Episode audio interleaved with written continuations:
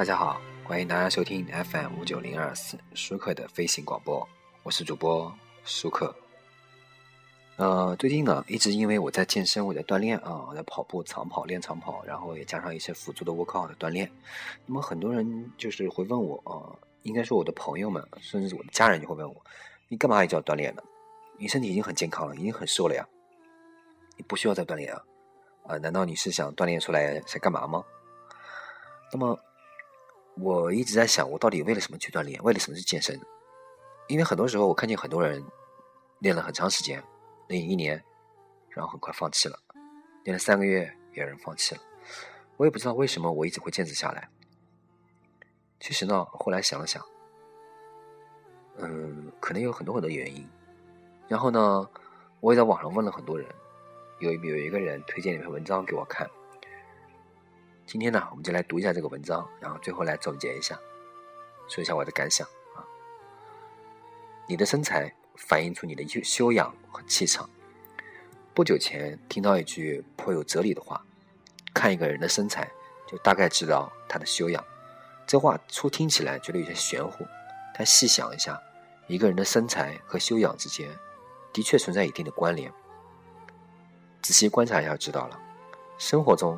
很难见到一位聪慧伶俐或优雅高贵的女性是个胖子，她肯定不会有粗粗的水桶腰、圆滚滚的脖子、肥厚的下巴、胖嘟嘟的手、木桩般的大腿。一般而言，那些文化程度较高、有思想、较理智的女性，大都身材苗条、举止优雅、步态轻盈、形象端庄。相反，那些态度粗鲁、任性放纵。从不读书的女性，少女时代的苗条，却常成为昙花一现的回忆。对于男性来说，修养对身材的影响也显而易见。一位热爱生活、坚守事业的男子汉，往往会拥有健美状的身躯、协调的体型、结实的肌肉。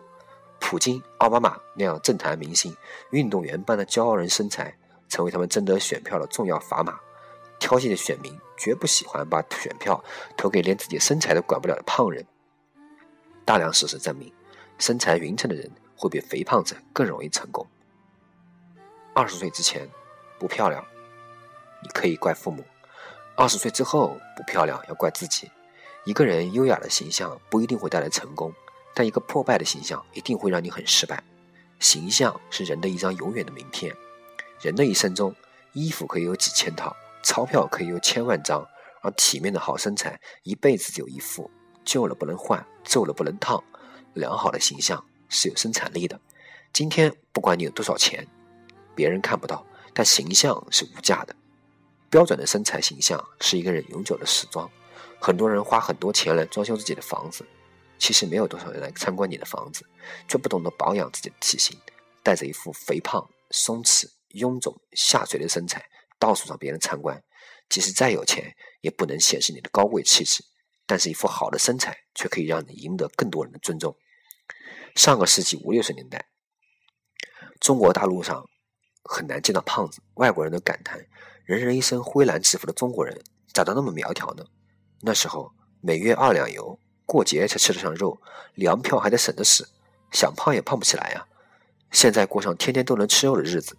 再加上市场开放带来的各种新鲜食品，越来越多精细加工的食品，越来越厚重的味蕾刺激的过度饮食，肥胖便如瘟疫般传染开来。中年不到就开始高血脂，于是心脏、血压都有了问题。一位本来青春健美大学生，工作一年就成了胖子。呃，甚至有的单位体检，连二十多岁年轻人都加入了脂肪肝的行列。中国从独生子女开始。因父母溺爱放纵，胖孩子便举目可见。带孩子吃麦当劳、肯德基，让孩子喝工业饮料、吃甜点、工业食品，都成为爱孩子的表现。其实，这正是害了孩子的表现。在中国的育儿传统中，早有“三分饥，三分寒，保平安”这种说法。修养就是约束自己行为的能力和素养。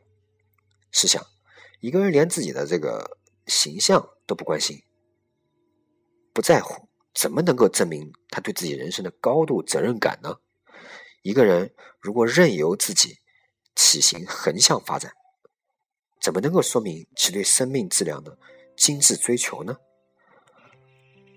当今社会啊，有一种追求品牌时尚或青睐奢侈品的风潮。看那些高档品牌的产品，所有的材料、尺寸、搭配、比例、做工都是精益求精，追求精致和精细。如果你身上穿的、戴的都是精致产品，而你的身材是一个粗制滥造的产品，会有美感吗？试问，对于一个人来说，是所使用的服装和用品的质量更加重要，还是其身体的质量、尺寸？比例和形象更加重要呢？试想，一个身材圆咕隆咚的人搭配一身的名牌和奢侈品，会产生美的效果呢？说到这里，我插一句啊，很多人说郭德纲，对，郭德纲穿再名牌、再奢侈品的衣服，也不会有美的效果。有的人年纪不大，就因为无知或因为放纵，而把自己吃成一个靠重量和体积取胜的体型，这分明是自我放纵的体现。分明是缺乏自我约束力的体现，分明是不注重个人修养的体现。有的人啊，年纪一大把了，却有着年轻人的身材，只见他人前的风光，却没见他们操自己身体那么精心。他们几十年如一日精选饮食，按时运动，按时静坐，按时入睡，自觉不多吃半碗饭，一块肉一块糖，不该吃的产品，一口不碰。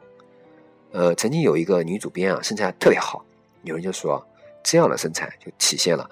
卓越的自我修养，不喜欢学习，缺乏自我管理能力，没有意志力，管不住嘴，迈不开腿，娇生惯养，自我放任，缺乏毅力，不懂得健康知识等等，是导致疾病、皮肤粗糙、肥胖和身材丑陋的主因。保持好的身材，减肥，同时也是学习自律的过程，更是锻炼意志力的方法。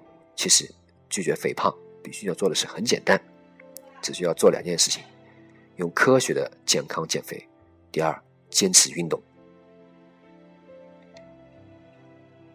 那么今天节目的最后呢，我们来说一段话。村上春树啊，在小说《一 Q 八四》里曾经说过：“肉体才是人的神殿，不管在那里祭祀什么，它都应该更强韧、更美丽、清洁。”因此呢，不论我们此生打算成就什么，我们都需要用这具肉体来完成。黑格尔曾经说过：“你走吧。”你走不出你的皮肤，身体从某种程度上来说，这是我们可以达到的极限。我们当然不能让它表现的太糟糕。如果这座神殿呈现出一派废墟的光景，不管里面记事的是什么，样子都不会太好看。主播我讨厌不好看的人生。